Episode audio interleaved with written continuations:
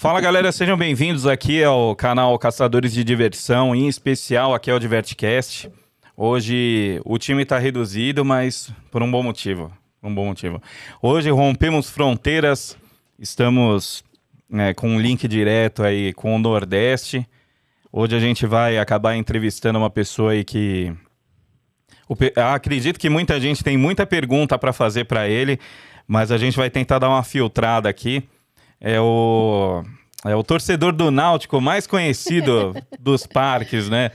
A gente, antes de falar dele aqui, tem o um recadinho da Karine. É isso aí, galera. Boa noite. Como o Danilo disse, estamos com a equipe reduzida, mas não menos empolgados, né? Sim. É isso aí, galera. É, ative o sininho para receber a notificação dos nossos próximos vídeos. Se você ainda não está inscrito aqui no nosso canal, se inscreva, curta, compartilhe com seus amigos, faça sua pergunta. Eu acredito realmente que vai ter muita gente curiosa depois. E não se esqueçam que a gente também está em todas as plataformas de áudio. É, isso aí. Tem, não tem desculpa para não ouvir, tem no, no YouTube se você quiser ver. Pode se bem ouvir que também, quando quiser. É, hoje em dia no Spotify também vê, né? Então, Sim. É, não tem desculpa aí. É, e é que nem o que eu falo, né? É, dá trabalho fazer isso aqui, a gente já conhece as pessoas, já sabe boa parte das histórias, mas levar elas até você dá trabalho. Então, assim, deixa o like aí, compartilha com os amigos. É, tiver alguma sugestão também de gente aqui pra gente conversar, manda aí, manda no direct, manda como comentário aí. Faz do jeito que você achar. Certo? Certo. Ó, o cara de hoje, é, eu conheço ele desde o do tempo que o nickname dele era Fernáutico. Continua sendo? Ainda, Hoje temos ainda aqui. Ainda tem lá no Facebook que eu vi, hein? o nome. Quem que é, Karina? Quem que é? Nós estamos aqui hoje com a ilustre presença de Fernando Veras, gerente de marketing do Mirabilândia. Oh! foi difícil trazer o homem, foi difícil, foi difícil. Tivemos que fazer esse link aqui. O computador não está ajudando muito, mas vamos lá. Seja bem-vindo, Fernando. Obrigada aí por ter aceito o convite. Eu que agradeço, eu acompanho o podcast, é muito bom. Muitas histórias já ouvi, falar pessoalmente. Já, as histórias que vocês contam aí, às, às vezes eu já participei delas assim diretamente. Danilo já falou meu nome algumas vezes, aí eu já estou acompanhando. Não, cara, é muito legal, cara. É, é, é, muito louco ver, assim. Às vezes a gente fica preso só na galera que a gente conhece aqui, mas o Orkut, as redes sociais, elas vieram realmente é, democratizar o espaço aí, né? Então, a gente, por mais distante que a gente ficar, esteja, né? É, a gente teve, sempre teve muita história perto.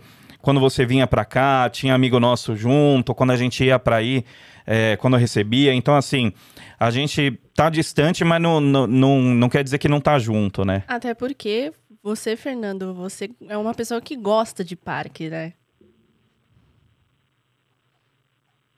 É, justamente quando eu comecei a trabalhar no parque, eu falei até pro dono, eu tô começando a tirar meu dinheiro agora, depois de uns dois anos de trabalho, eu estou começando a tirar meu dinheiro agora, tanto que eu gastei aqui já.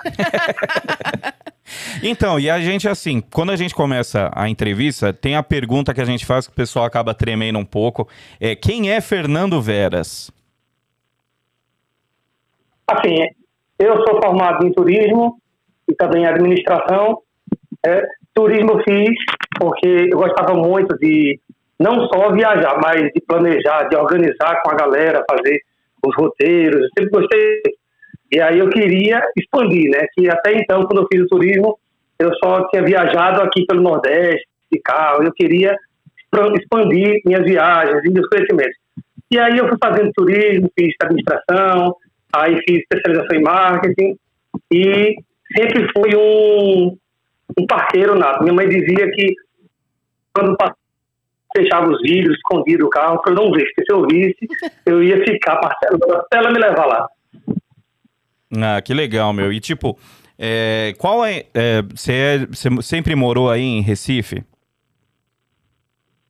Sim, sempre morei em Recife. Aí tive uma época, dois anos que eu morei em Olinda, agora recentemente, mas estou de volta para o Recife de novo. Mas Olinda e Recife é praticamente vizinhas, né? Não tem fronteira muito destruída. Entendi. E você, quando era criança, é, a gente aqui, é, boa parte dos nossos amigos aqui que participaram, né? É, uma referência muito grande tem do Play Center e dos grandes parques itinerantes aqui que rodavam o litoral e a, e a Grande São Paulo aqui, né? E para você aí, cara, do Nordeste, como é que era quando era mais molequinho? Quais parques te influenciaram? Quando que você percebeu, tipo, falar assim, meu, gosto disso e vou correr atrás? Eu comecei andando naqueles parques que ainda tinha um, um barco que puxava a corda, né? Você puxava para balançar o barquinho. é, esse aí eu nunca andei. É. Mas era emocionante? Era da hora? Era legal, porque geralmente no interior, as festas de, é, de final de ano, sempre tinha um parque que pra gente era, era o top do, do momento. A gente, tinha, a gente esperava o fim do ano chegar para ir para os parques. E aí comecei a gostar e e aí, justamente, a gente viajava para outras cidades, e aí, quando eu vi uma onda gigante na estrada, numa cidade que eu nem ia, minha mãe dizia que tinha que esconder, porque senão eu ficava dizendo que eu queria ir pro parque. Senão eu ficava enchendo o saco para ir no onde estava montado. É, eu morei também, eu esqueci até de falar, morei 10 anos numa cidade aqui, Garanhuns, e aí quando o carro do meu pai estacionou em cima do jornal, né, em cima do jornal, e quando eu olhei pro jornal tinha uma foto que abria o Play Center Pernambuco, e eu, tão desesperado, vi o jornal, não consegui esperar ele sair com o carro para pegar o jornal. o parque agora aqui falando sobre o parque aqui. A, a, a, nossa referência na época. Ah, que legal. E quantos anos você tinha aí quando, quando o Play Center foi para aí? Eu acho que tinha. Foi 94, eu sou de 35, eu tinha 9 anos. 8 para 9 anos. E porque assim, a gente aqui, a referência para quem mora aqui no Sudeste é muito grande, né, do Play Center e tal. Mas e aí a gente acha que tipo, é, eu tive um choque de realidade quando eu fui para Belém, Belém do Pará. E aí eu com a tatuagem no pulso, uma mulher no avião, ela perguntou: "Nossa, mas o que que é isso?" Eu falei: "Porra, como assim você não conhece o Play Center?" E ela falou: "Não, Aí ela falou: eu viajo norte e nordeste e não sei o que é. Eu falei: Parque de Diversões, São Paulo, Hopi Hari e tal. Ela falou: Meu, não conheço nada disso. Aí foi nessa hora que deu um choque de realidade que eu falei assim: o que pra gente é tão presente, às vezes pro resto do Brasil não é, entendeu? Não é a realidade. São culturas diferentes. Né? É, que aí você fala assim: ah, o MG é, criou tendência no Brasil. Mas qual Brasil? Entendeu? O Brasil aqui, tipo, a gente sabe que tinha Playland, que tem Playland, é, tinha Playland é, no Brasil inteiro, hoje só tem fora de São Paulo, tem a de Salvador, mas é, é, é, legal saber, tipo, de você daí, como é que foi, tipo, o Play Center estar aí? Você antes sabia o que que era? Como é que era isso aí? Não, a gente não sabia, né? Até porque na época a internet não era tão fácil acesso para como é agora. Então, hoje em dia as pessoas conhecem tudo, né? Quem gosta de parque sabe cada parque do mundo pela internet. Na época não, na época era por imprensa, por jornal, né, por revistas que gente via. E aí, justamente, eu não sabia que estava inaugurando um parque em Pernambuco, parque novo, que era o Play Center Pernambuco. Eu, tava, eu vi o jornal. Então, até esse momento, e outra, muito do que eu fiz na rede social com o Play, com o Mirabilândia, foi porque eu não, eu não achava colocar as coisas na internet para que as pessoas vissem o que eu vi. Então, eu gravava uma foto com a câmera de, de filme e escaneava e botava para internet. Então, levava, esse período levava um mês para eu conseguir botar a foto, mas eu conseguia. Então, era mais ou menos é, deu para ver que você é realmente fã desde pequeno, né? E como foi é, para você começar a trabalhar num, num parque? Então, aí eu comecei fazendo é, evento, né? Participando de evento, assim, tirando foto, é, vídeo para comercial, que a gente fazia muito no, nas redes sociais da época, né? Fotolog, Mas isso, isso então, era Play Center ou era o Mirabilândia é. já? Yeah, não, Mirabilândia. Eu nunca trabalhei no Play Center, não. Foi só no Mirabilândia. Quando que houve a troca aí do, pro Mirabilândia? Foi em 2002. 2002. É, faz tempo, hein? Caramba. E aí uma, uma das coisas que o pessoal também pergunta é Desde o começo teve alguma qual a relação do nome Mirabilândia do parque daqui do Brasil com o Mirabilândia lá da Itália? Houve uma sociedade no início, o parque da Itália tinha uma sociedade quando chegou num período, não vou lembrar a data exata, mas teve um período foi vendido para outro grupo que é o. Tem um grupo agora que é o. Agora. Parques Reunidos, Nessa não é? época. Reunidos, é isso mesmo. E nessa época, o sócio daqui acabou adquirindo a parte do Mirabilândia da Itália que tinha aqui. Aí a gente hoje detentor dos direitos da marca no Brasil. Da hora. É, então quer dizer, o, houve essa sociedade no começo e já era o Grupo Peixoto, desde o começo. É, Grupo Peixoto com o Mirabilândia da Itália.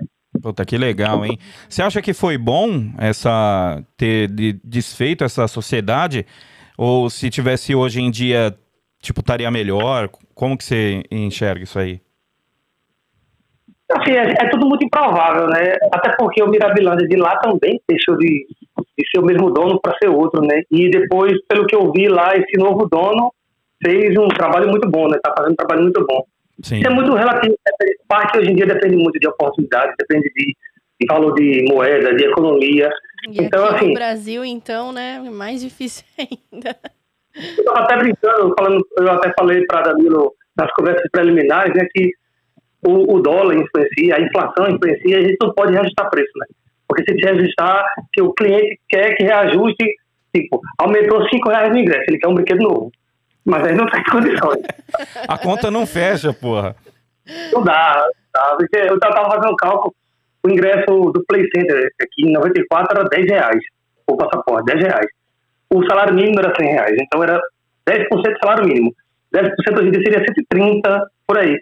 Então, fora a inflação, né? É, fora a inflação, fora lá fora tudo. Aí, aí eu sempre comparo. Hoje era para 130 a meia entrada, e aqui é 55.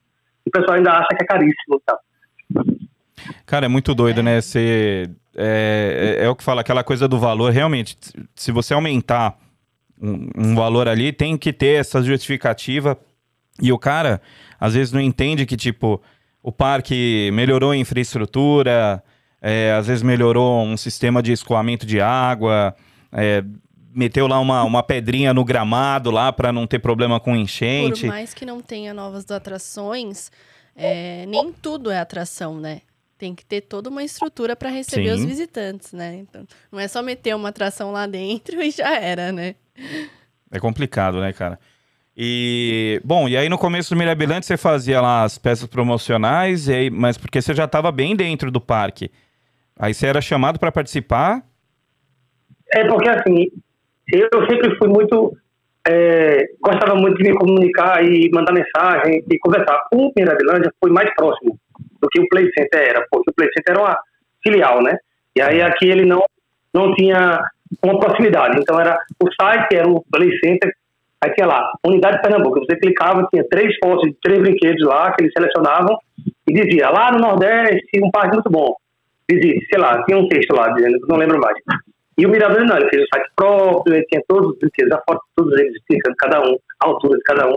Quando mandava um e-mail, eles respondiam, aí, poxa, que proximidade legal, né? Aí eu mandei fax, eu mandei um fax pro Mirablândia. Eu mandei um fax explicando. Isso denuncia idade, hein? É. só, só o fato do fax, de eu começar a mandar a mensagem pro fax. E ele foi fundado em 2002, já dá denunciada também, né? 21 anos atrás. Então, você, eu... então pode-se dizer que você meio que começou como um fã e acabou virando funcionário. Eu sempre digo que fã eu ainda sou. Ah, é, sim, porque, claro. É, eu sempre. A gente, a gente faz uma implementação de qualquer novidade e eu fico lá junto com o cliente, esperando ver a reação dele. Eu fico mesmo, assim, lançou uma promoção de ingresso, fico na frente da fila lá, olhando para ver com o comentário do cliente. O que ele vai dizer? Promoção fraca, eu pensei que era melhor. Ou então, foi promoção legal, foi boa essa. Eu fico lá esperando pra ver. Ah, e aí, você entrou para trabalhar lá em que setor?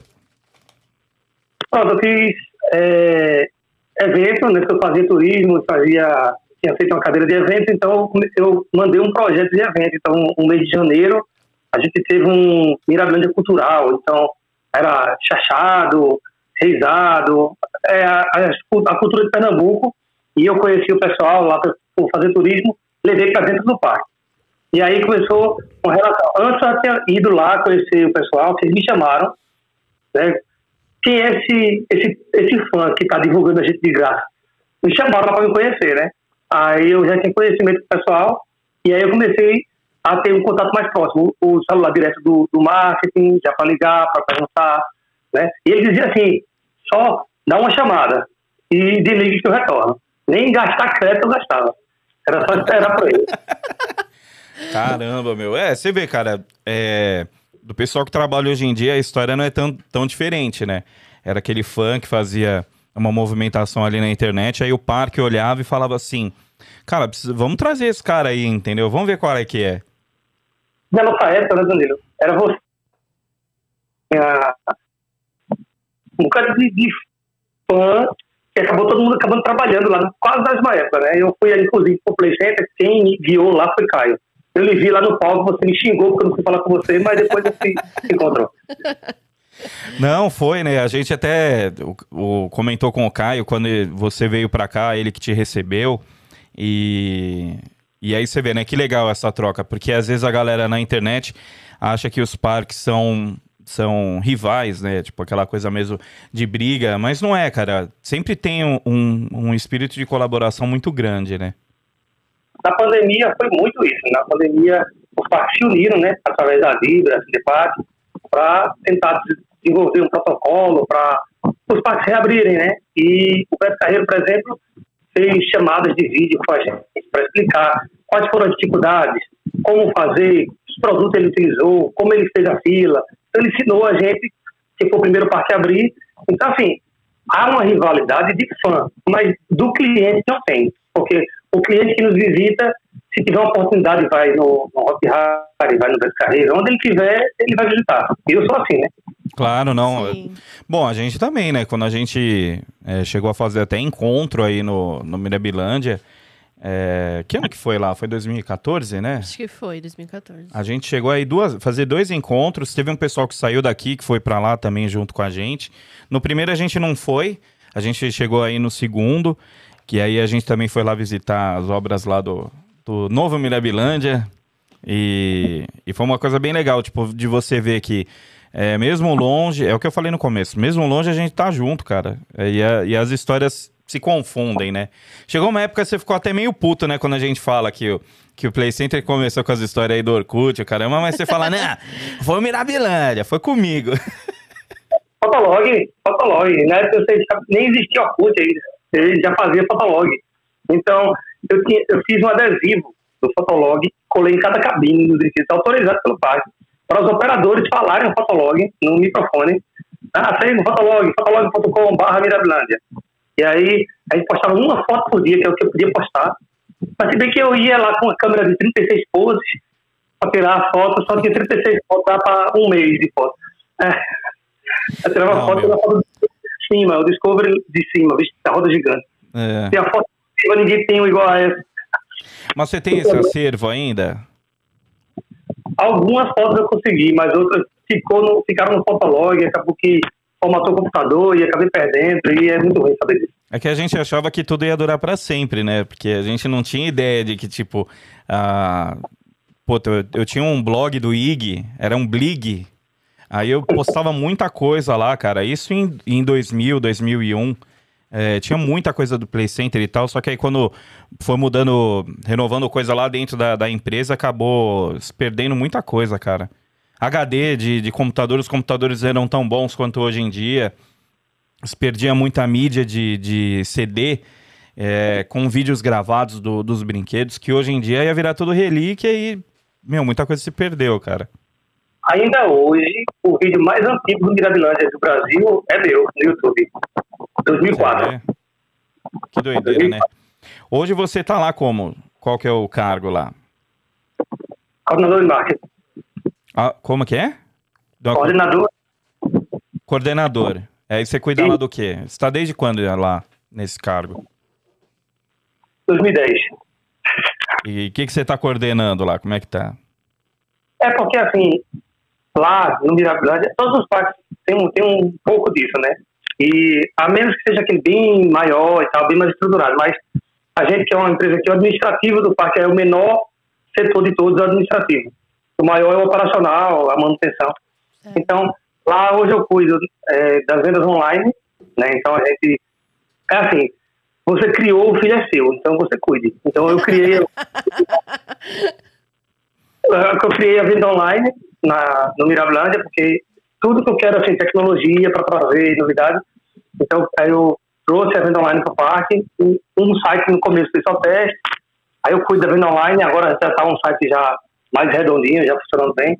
E é, as redes sociais, que é atualmente mais Instagram que está fazendo. A gente quer fazer outras coisas diversificamente, porque antes eu era um fã. Então, eu ia para a faculdade, eu voltava, ficava seis, oito horas em casa faz, criando coisas. Agora não, agora eu, tenho, eu trabalho oito horas, faltando umas duas para concluir as coisas, eu não consigo. Então, hoje, hoje é feriado aqui em Pernambuco, eu estava postando stories no Mirabilândia, de folga. Então, porque é, era um feriado aqui em Pernambuco, eu estava reforçando. Então, hoje é feriado, venham, compre aqui logo.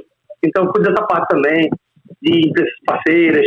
Tem, a gente tem mais ou menos umas 800 a mil empresas que são parceiras. Então, os funcionários dessa empresa têm convênio conosco. Então, eles podem comprar com desconto para ele e a família.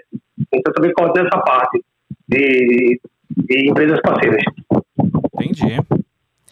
É, e isso é, é só do, do Mirabilândia ou do, do Grupo Peixoto também, né? Não, eu também faço parte do Instagram do Universal Park, que é um dos, dos parques do grupo, dos parques do grupo. Os outros dois parques eu não, não tenho mais envolvimento. Já tive uma época, mas não tenho mais. Está com outra equipe, até porque não conseguia fazer tudo, né? É. Instagram é, é loucura. Rapaz, a gente que cuida, tipo, de um perfil e, e estamos em cinco ali, tem dia que é tipo aquela coisa, né? Às vezes cachorro que tem muito dono dorme com fome. Tem hora que a gente acha que a Karine postou, que o Vitor postou, vê e não tem postagem nenhuma. Aí tem dia também que todo mundo quer postar e você vê lá, postagem tipo seguidinha. Aí você fala, gente, tem que manter um calendário, mas fazer um negócio. É difícil manter um negócio ali, cara, girando. Não, e sem contar que eu também tenho você e eu, né, que é DJ, né? Então, acaba que o meu Instagram pessoal, o meu Instagram de DJ não é tão tão produzido porque eu não consigo fazer o meu. Eu faço dos outros, mas o meu fica pouco Nossa, esquecido. Nossa, verdade, é... cara. Tem gente que fala assim, ah, manda seu Instagram. Aí eu tenho o DJ Danilo Martinez, que é o que é o meu pessoal.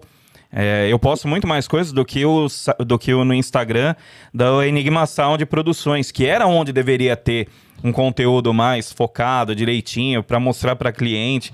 Porque às vezes os caras falam, meu, é, você tem vídeo seu tocando? Aí eu falo, não tenho. Mas o vídeo da Montezum não falta. O vídeo da catapulta lá. Tem vídeo até de parque da Itália, mas meu tocando mesmo não tem. Não, e esse é um detalhe que eu ia comentar. Para quem não sabe, o Fernando também é DJ, né? Sim. E como é que é para você, assim? Qual que você prefere mais? tem isso? Eu digo sempre que são minhas duas paixões. Né? Eu gosto muito tanto como DJ quanto do parque, né? E quando eu vou fazer evento, às vezes eu saio do evento três horas da manhã, tem que estar no parque às oito.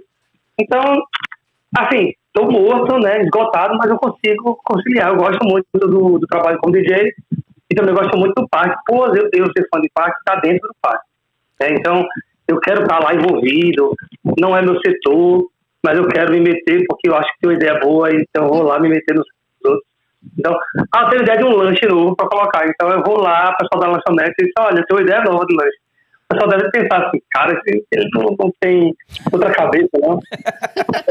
tipo, vai cuidar do seu setor, vai, fica lá. Ah, tal. mas eu acho que isso é muito legal, porque mostra que você realmente tem paixão pelo lugar, né? Então você sempre está disposto a dar a sua opinião, independente do setor que seja, né? E Sim, agora... pode falar. Eu sou, eu sou também cliente de parque, então quando eu vou para outro parque, em outro, em, outra, em outro estado, outro país, a gente acaba é, vendo e querendo trazer novidades. Então, se eu vi uma coisa que vai dar certo para a gente, eu, vamos, vamos fazer. Algumas coisas até dá para fazer, outras a realidade não, não permite. Assim. Eu estava conversando com um, um turista que estava no parque, o parque estava cheio, com a fila de mais ou menos 45 a uma hora de fila. Para a gente aqui é uma mega fila, né? Então, o pessoal de Pernambuco, como você falou, a realidade, né? O pessoal de Pernambuco vai no outro parque, quando chega lá a plaquinha, duas horas e meia, quatro horas de fila, eles não entendem. Porque É. aqui eles, 40 minutos, uma fila enorme, eu não conseguia andar no brinquedo, andei em quatro brinquedos, ou seja, 40 minutos, em seis horas não dá quatro, mas vamos lá. Aí, aí dá pelo menos cinco, pelo menos. Aí, é, quando a gente tem as filas de 45 a a 60 minutos, eu estou perdendo, perdendo meu, minha linha de raciocínio, né?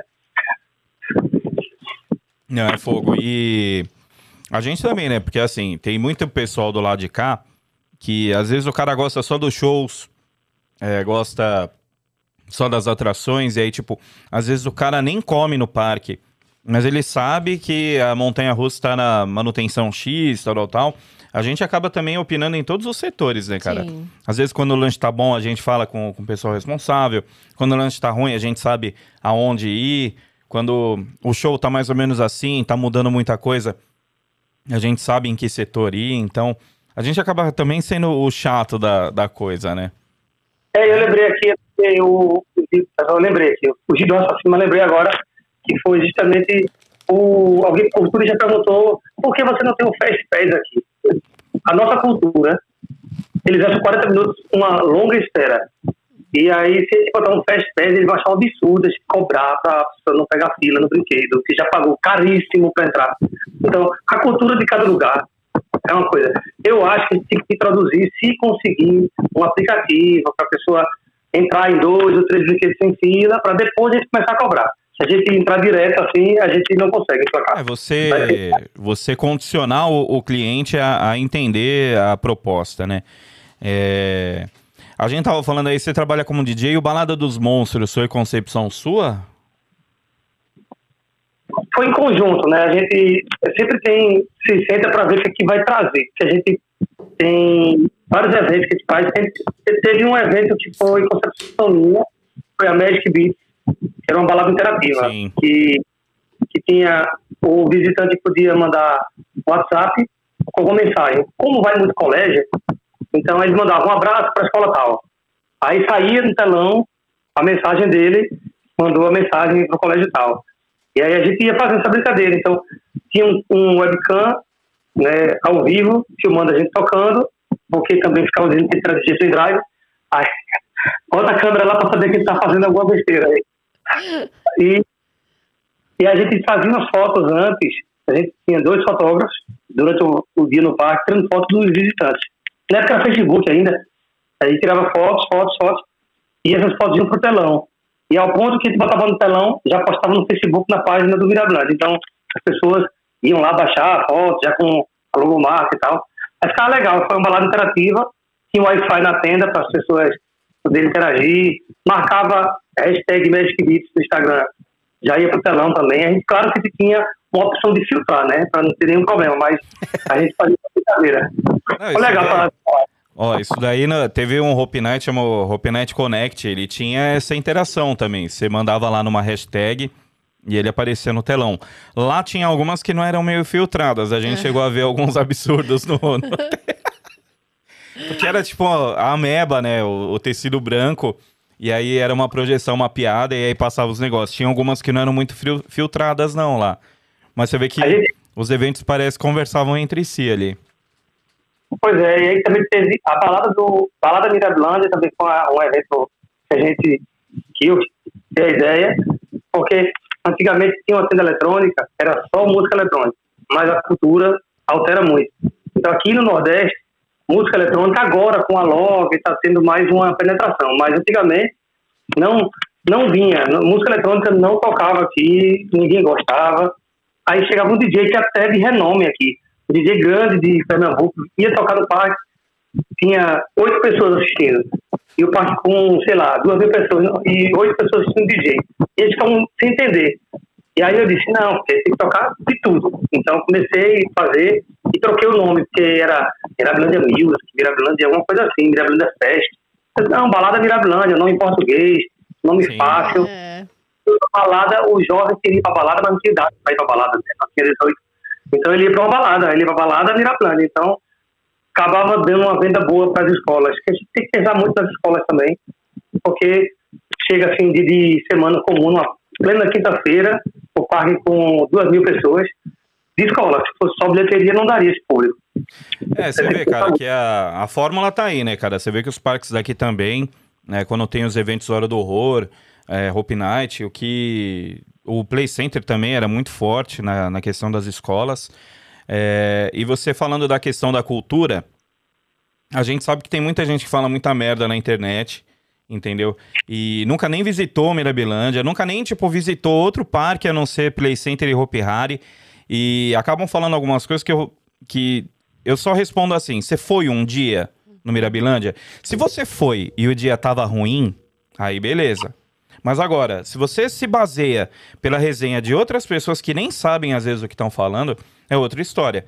A gente é DJ, a gente quer colocar um som em qualquer lugar. Até velório se chamar a gente, a gente vai colocar lá uma caixinha lá para botar uma marcha fúnebre lá para tocar. Mas o dia que a gente visitou o Mirabilândia, que eu vi que, tipo, rola o show de abertura na, na hora do terror e o palco fica sem nada. E aí eu perguntei para você, eu falei assim, pô, Fernando, não tem nenhuma interação lá? Ele falou, meu, a galera não quer ouvir música. A galera quer brincar, a galera quer ir no, no labirinto, a galera quer viver o evento. E não adianta você colocar alguém para tocar no palco que não vai ficar ninguém ali na frente. E aqui já a balada é muito é forte. forte. Entendeu? Tem gente que vai e fala assim, cara, não visitei nenhum labirinto. Eu toquei na Hora do Horror ano passado e você via pessoas que foram duas, três vezes no evento e não sabiam enredo, não foi em labirinto, não foi nada, só ficou na balada. E aí você vê como é uma questão cultural aí, a galera não liga muito pra essa parte. Isso, a gente já teve um DJ que não foi eu na época, num, na hora terror no intervalo. Então, ele tocava era fazendo música ambiente para o público, não fazia tudo faz nos outros parques. Então, não funcionou. É como assim, é, até o Carreira já tentou fazer, ele disse que ia fazer um evento esse ano, né? Mas tentou fazer, não teve a pegada, porque assim, às vezes o turista já não tem mais aquela pegada, ele quer ir para o parque, torcer para que seja vazio, essa é a verdade, né? E os shows fixos do parque, que é o que ele vê a vida inteira ali divulgando. Então, é, já o Parque Irabilândia é o público que vai para, é, é, da cidade. Então, o público da cidade, ele vai no parque três, quatro vezes ao ano, e aí ele, ele espera ansiosamente o evento de terror. Então, ele quer ver o monstro. Ele, ele quer tirar o maior número de fotos possível com os monstros. Então, ele quer tirar fotos catalogadas com cada monstro que ele puder, ele puder tirar foto. Então, ele quer tirar foto com monstros, ele quer se maquiar, ele quer entrar no labirinto, e é assim que é a pegada daqui. Aí não adianta. E o monstro tá aqui, você viu, né? O monstro daqui corre pra, pra deixar alguém sem ar de tanto correr, né? Quando não. a gente foi, no, na viagem que a gente fez, a gente percebeu isso. Porque a galera, cara, é insano como a galera se envolve. E, tipo, fica com medo mesmo. A gente achou fantástico, mas por causa do público em si, porque as pessoas ficam meu, é, é outra realidade. Cê, a gente vê os eventos daqui, você não vê uma galera tão empolgada como a gente viu aí no Mirabilândia. A gente achou Cara, muito de, incrível. De falar até arrepia, porque assim, às vezes o pessoal fala muito, é, mesmo sendo Mirabilândia, o, o, o parque aí, ele tem uma pegada muito forte do que era o Play Center até boa parte do que era o Play Center aqui.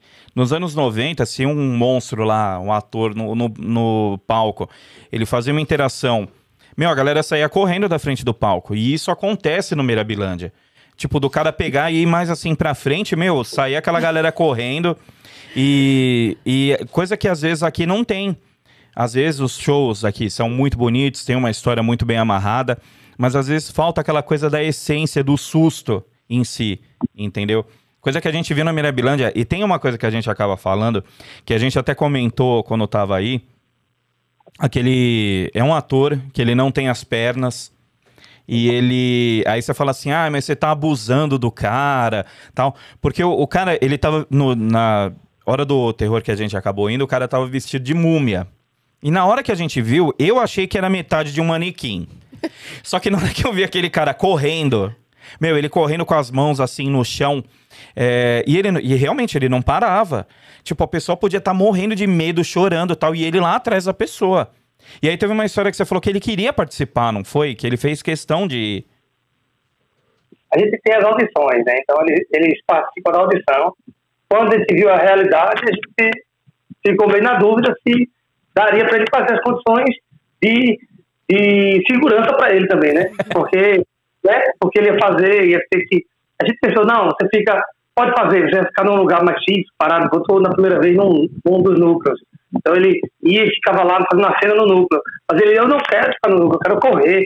Mas tentava ter um perigo, não pode. Aí, mas eu quero. Hoje em dia, na, na última hora até hoje, já não participou. É porque assim, é, o ator tem que participar das audições. Se ele não participou, porque ele não estava podendo, não estava mais querendo. Então, todo ano tem uma audição nova. Então, todo mundo tem que ir lá se inscrever para entrar. Quem não se inscrever não vai participar. É, uma pena. É, tem às vezes as, as, figurinhas carimbadas, né, do pessoal que às vezes é fixo de um parque, já trabalha, não precisa passar por muita coisa. Mas é, isso daí foi uma das coisas que me marcou mesmo, que você falou assim, cara, é, pô, não, não pega mal usar o cara desse jeito? Aí você falou assim, não, o cara ele quis se sentir incluído. E ele falou, eu quero participar e participar sim, cara. E o cara dava show, mano. O bagulho foi. Eu não corria tanto quanto ele, cara. o negócio. É, ele corre muito rápido. E nos ensaios, né? Tem o ensaio e tem o treino físico para fazer o evento. Então, é treinado aqui, correr, correr, ou fazer treino físico todo, toda vez que vai ensaiar, tipo, tem dois ensaios por, por semana. Um ensaio é físico e um ensaio é laboratório. Um físico e um laboratório. Para correr mesmo. Então, quando ele correr, será é verdade, ele corre mesmo. muito Cara, bom, muito bom. Era uma, era uma coisa assim, não, claro, falar desse jeito, mas assim, dava um medo, dava um, um negócio ah. de tipo é... Dava uma agonia, assim, de, é... de, sentir terror mesmo, né? De você olhar o cara ali sem perna, e aí você fala, mano, é tipo, é errado, sei lá, pensar até qualquer coisa, falar de qualquer jeito, falar de algum jeito dele ali, mas o bagulho mas foi é muito louco. era muito fantástico, foi muito fantástico. Ali foi legal. E, bom, e também tem gente que, que às vezes é, acaba pegando um pouco pesado nos comentários em relação às maquiagens que vocês fazem aí é, às vezes os traços que usa. É uma técnica que todo mundo acho que já deve ter usado em algum, em algum período da vida, em algum parque, alguma coisa assim.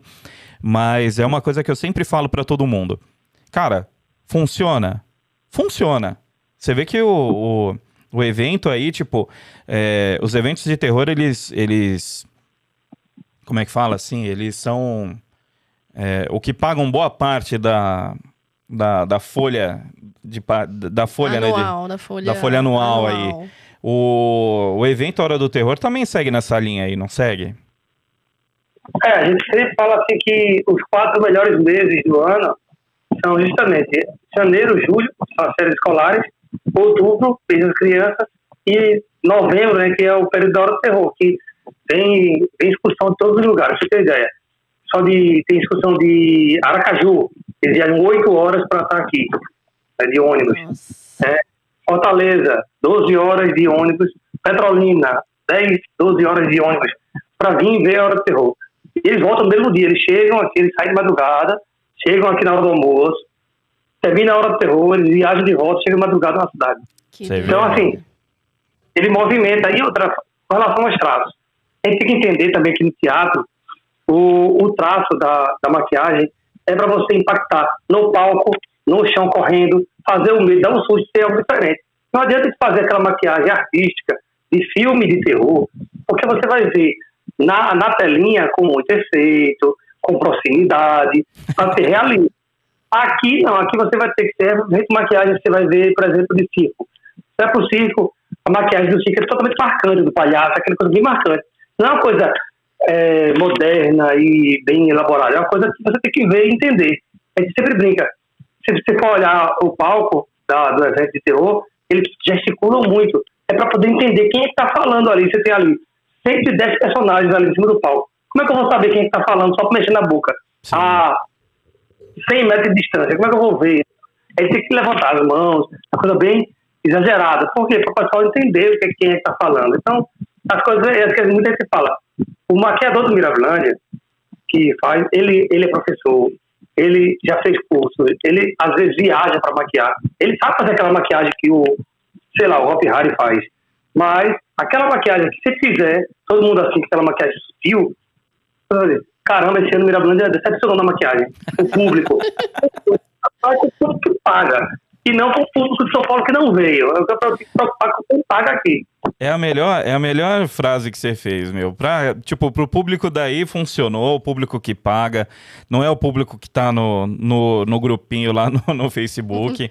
É, teve até o Denis chegou para mim no ano passado e falou: Cara, vamos fazer uma maquiagem 3D em você para você ficar no palco. Eu falei: Cara, no palco ninguém tira foto focada no DJ, entendeu? E eu vou estar tá muito longe. Eu falei: Então vai ser um efeito que vai se perder. Eu falei, esse tipo de coisa tem que estar tá no, no cara que fica lá no meio da galera, no cara que tem uma proximidade com o público, que você vai ver. No palco, a coisa realmente ela tem que ser muito maior para ela se tornar perceptível. Né? Então é uma coisa que. É, não gastar cartucho né, com qualquer um ali. Eu falei, faz sua maquiagem aí de boa no visitante. No DJ não é o que vai ser o que vai vender mais. É, quando eu fiz Balada dos Monstros, acho que fez três ou quatro anos, eu fazia também uma bem simples, é, uma olheira, um, um traço aqui e tal, porque também o palco da gente, da Balada dos Monstros, é menor, né?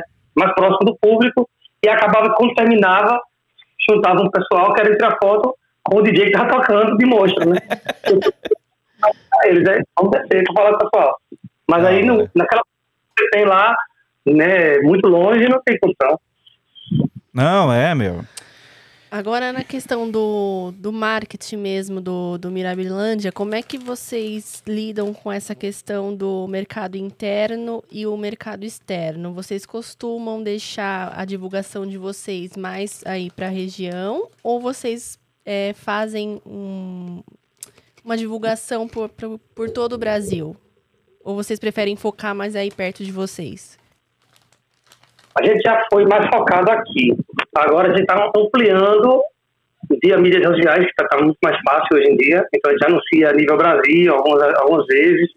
Porque assim, a gente sabe quando é alta temporada que a cidade vai ter mais turista, então a gente anuncia mais nível nacional. Que não adianta também. Não adianta ficar só anunciando para as pessoas virem a Pernambuco só para conhecer o Mirablândia. Isso é um fã. A gente, a gente frequenta o lugar por causa do parque. A gente troca de destino. Eu tenho três destinos de opção. Em dois não tem parque e um tem parque. Gente vai para o do parque. Mas o público comum, assim, o turista comum, aqui para Pernambuco ele vem para Porto de Galinhas. Uhum. Ele só pensa em Galinhas. Ou o Fernando de Noronha, que é totalmente outra realidade. Uhum. Então a gente muito em mídias sociais. Aqui no estado, a gente anuncia muito em rádio, porque muita gente a gente escuta rádio em ônibus, em, é, no fone de ouvido no celular. Eu, particularmente, escuto muito rádio no carro também. Porque não tenho paciência para ficar logando YouTube e botar música, escolher o celular e, antes de sair. Não, eu vou na rádio mesmo e vou ouvindo. Inclusive, uma vez saí um comercial atrasado e outro, e outro mês na rádio do Mirabilândia. Aí eu avisei, ó, comercial tá saindo errado, viu? Tá do mês passado, tem que atualizar aí. Já foi enviado. Atualiza aí, por favor. Então a gente faz esse trabalho, a gente tem um trabalho com agências de turismo, é, também do Nordeste, e elas é, frequentam o parque já regularmente. Então a gente manda tarifário, então ela já vai divulgando.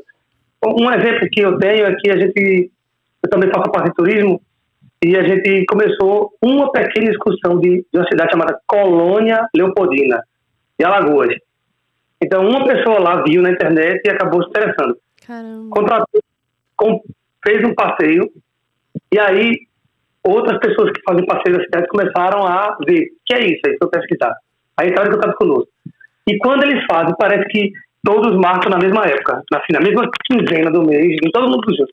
Aí, quando eu mando lá para a bilheteria, eu vim para separar os ingressos, eles colando Leopoldina tu tá indo lá divulgar, é? Não, é porque um faz, vai, vai vendo uma, uma reação em cadeia, todo mundo vai colhendo aeropodina. Cria Novo tendência, né, famoso né, boca a boca, né?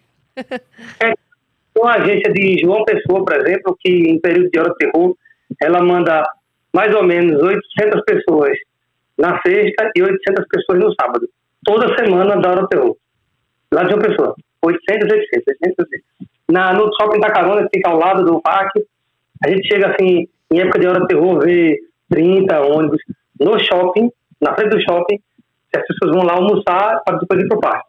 Então, gera uma, uma cadeia também assim de na economia, né? Porque a região inteira se favorece desse do fato da hora terror, do parque, como um todo. É, você falou do, do rádio aí, né? Que a galera ainda escuta rádio. Você vê que o Beto Carreiro tá bem forte aqui em São Paulo. Eles estão com patrocínio, acho que na Energia 97. Tem. Eles patrocinam lá um programa de manhã. E você vê que assim, não é um programa pra gente mais nova. O Energia na Veia só toca música dos anos 70, 80, 90, 2000, pouca coisa. Mas você vê que é um tipo de público mais velho. Então, assim, o cara não foca na, no público mais jovem. Eles estão focando no pessoal que tem o dinheiro, vai botar a família no carro e vai para lá, entendeu? É, se você acha que colocar no, no YouTube, no Google, Hope Harry, vai aparecer um anúncio do Beto Carreiro lá em cima. Sim. Você colocar o Ethan Ed, vai aparecer o negócio lá em cima. Os caras estão, tipo, desesperados, mano. Atira pra tudo quanto é lado. Se bot... Não sei se botar Mirabilândia lá vai aparecer também, mas qualquer parque que você pesquisa, os caras, eles sempre aparecem lá um anúncio. Então, assim, a gente sabe como é que funciona essa questão do, do das palavras-chave. Então, eles colocam todas que aparecem lá de parque de diversões, assim, eles estão lá, estão lá focados. Ai, ai, meu, tem muita pergunta para fazer sobre terreno do Mirabilândia e sobre o novo Mirabilândia. Assuntos polêmicos. Assuntos polêmicos, a gente também quer, a gente vai é, tá chegando no final aqui agora. Agradecer o Fernando aí, mas assim, tem uma segunda parte vindo aí para semana que vem que a gente vai falar sobre Nova Mirabilândia, terreno do Mirabilândia agora, falar sobre os parques itinerantes lá do grupo. Então, é isso, né? É isso. Vem aí. Vem aí. Fernando, agradecer aí o, o, o você ter vindo aí, né? Ter vindo. É. o cara tá no quarto dele lá, só é. na boa. A gente tá aqui no estúdio, em São Paulo. Mas foi legal aí. Valeu ter aceitado o convite, cara. E vocês têm que vir aqui também, né? De novo né? Para a gente voltar, renovar. Você falou comigo no ano passado que ia vir, na hora do terror acabou não conseguindo. Mas vamos ver se vocês conseguem vir dessa vez, porque a gente quer que quanto mais gente de São Paulo, a gente teve aqui outros, outros blogs, outros Instagrams que vieram, assim, do Nordeste, todo lugar, é muito bom ter vocês aqui também, porque vocês acabam espalhando para a região, Sim. É, nível né? E aí é muito bom participar aqui também, tá, ter essa janela, né? A gente tá conversando como se fosse na minha, na minha janela aqui, mas é muito Não, e, é, aí... e é uma coisa assim, que a gente, a gente, claro, quer visitar todos os parques, a gente já visitou parques em todas as regiões do Brasil, né? Então, é, às vezes algumas demandas, o fato de estar tá trabalhando às vezes mais fixo num parque, ou então ter uma agenda de, de trabalho mais, mais focada. Os dias que a gente tem livres é tipo segunda, terça, quarta. Você sabe, você como DJ, tipo, os dias que a gente tá trabalhando é sexta, sábado e domingo. Então, não, às vezes o pessoal fala, pô, você não visita mais tal parque, você não vai mais em tal lugar. Fala, não dá, cara, a agenda não, não bate, entendeu? E aí a gente sente muito que, tipo, é, uma viagem pro Nordeste para ir conhecer o Beach Park, para ir no Mirabilândia, é, fica às vezes duas vezes mais caro do que uma passagem pro Chile, do que uma uhum. passagem para Argentina.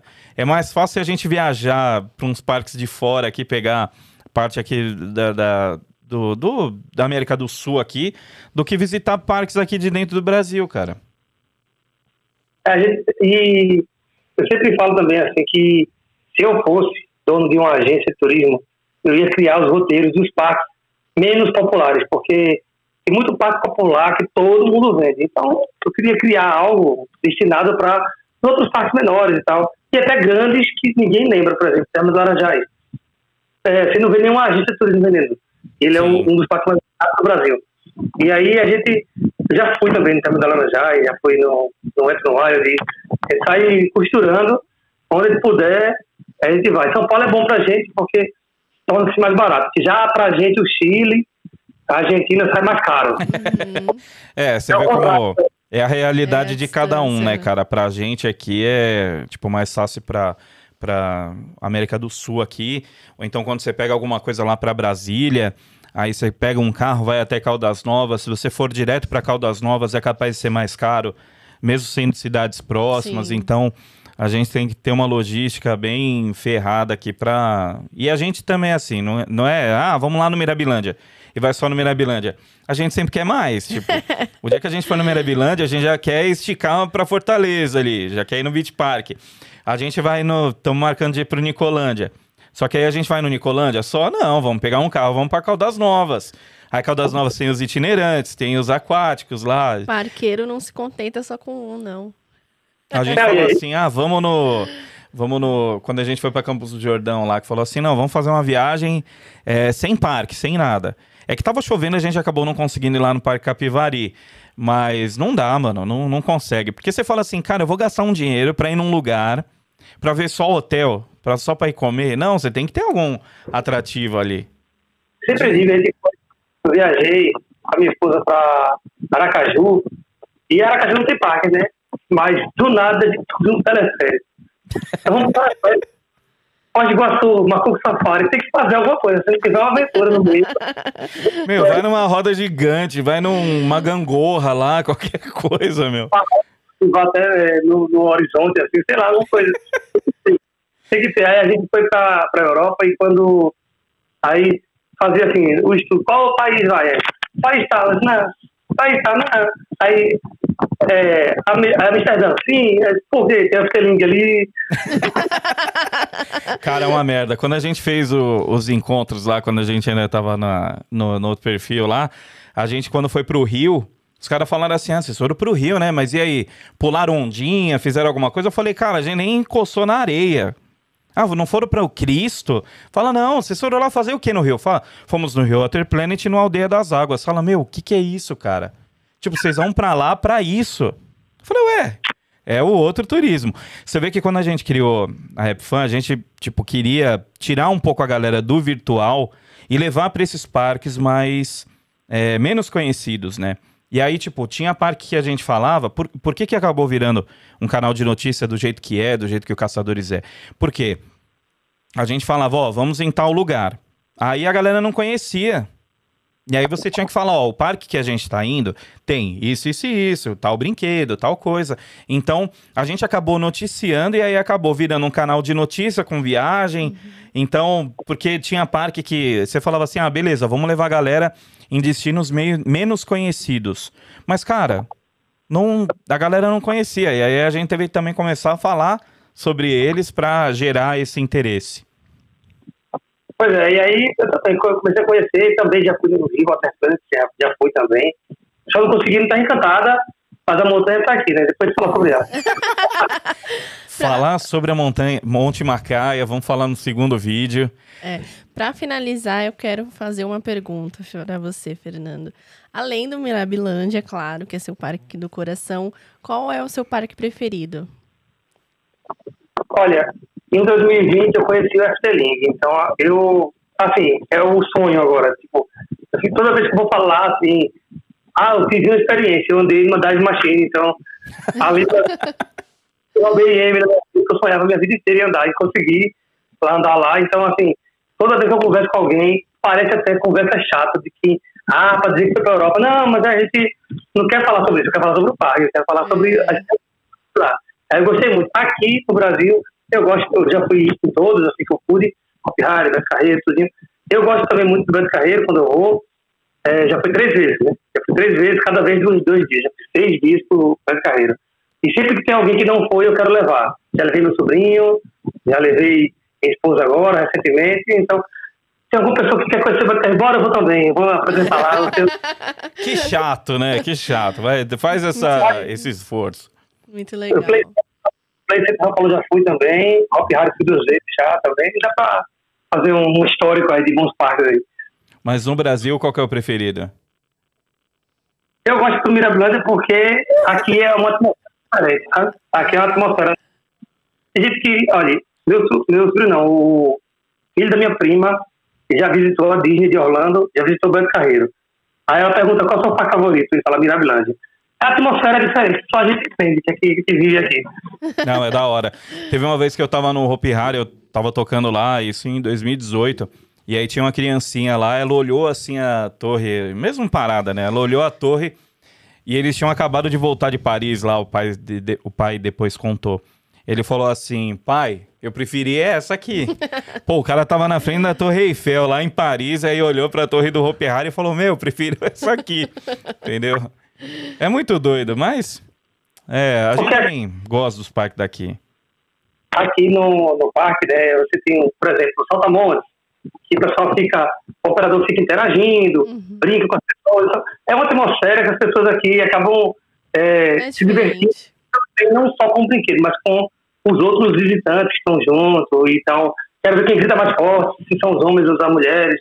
E aí fica aquela, aquela gritaria, e é muito legal. Cara, essa é uma das grandes brigas que a gente tem em relação ao Hopi Hari e ao que foi o Play Center. Porque parque temático, você tem uma um storytelling ali pra seguir. é, você não pode chegar tocando Léo Santana no, na Montezum, entendeu? Mas lá no Play Center você tinha uma licença poética ali, você conseguia é, tocar qualquer tipo de música em qualquer brinquedo. Você vai nos itinerantes hoje, é, as músicas são bem presentes também. Então, assim, é, falta um pouco a interação do, do operador com o visitante, coisa que no Hopi Hari até tem um pouco no Evolution, tem na, na barca, é, na barca, né, no Vula Viking. No Vula Viking. Tem no Hecatombe também, que aí o cara fala lá, pediu pra parar, e o cara faz lá um- o, a- o ciclo. Mas a gente sabe que um parque temático é um pouquinho diferente, né, dessa, dessa parte. O Mirabilândia sendo um parque de diversões, acho que tem uma, uma gordurinha pra queimar aí nesse, nesse quesito aí de poder ter uma interação maior. É, mas no novo a gente quer seguir na linha do temático, mas sem perder a essência, porque se a gente quer continuar.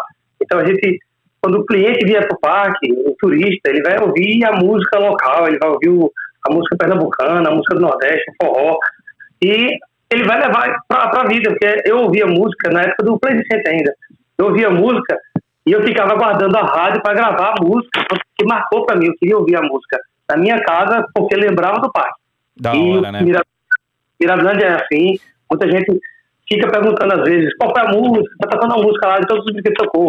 Eu queria ver que música é essa, porque ele quer ouvir em casa. Então marca também. Porque o storytelling né, do brinquedo marca, mas a gente pode criar algo na temática do parque que remeta à cultura de Pernambuco.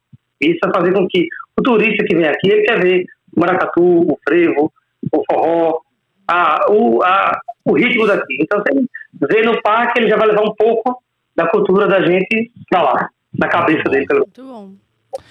Muito bom. É, sobre o novo Mirabilândia, a gente vai falar no próximo episódio, tá? Agradecer mais uma vez aí, Fernando. Obrigado aí por ter aceitado o convite, certo? Obrigado, Karine. Obrigada, Danilo. Mais um episódio aí. É, a gente vai ficando por aqui agora, a conversa vai continuar, mas aí você só vai ver na semana que vem. É, aí, se você tiver pergunta, comenta aqui no vídeo que a gente repassa a pergunta pro Fernando, ele responde pra gente e a gente responde você. Não, então ele entra lá, não, não vamos dar boi, boi não. Ele entra lá, vê lá e responde lá. É, tem tem ele vê- perfil. Ele vê tudo, ele vê tudo.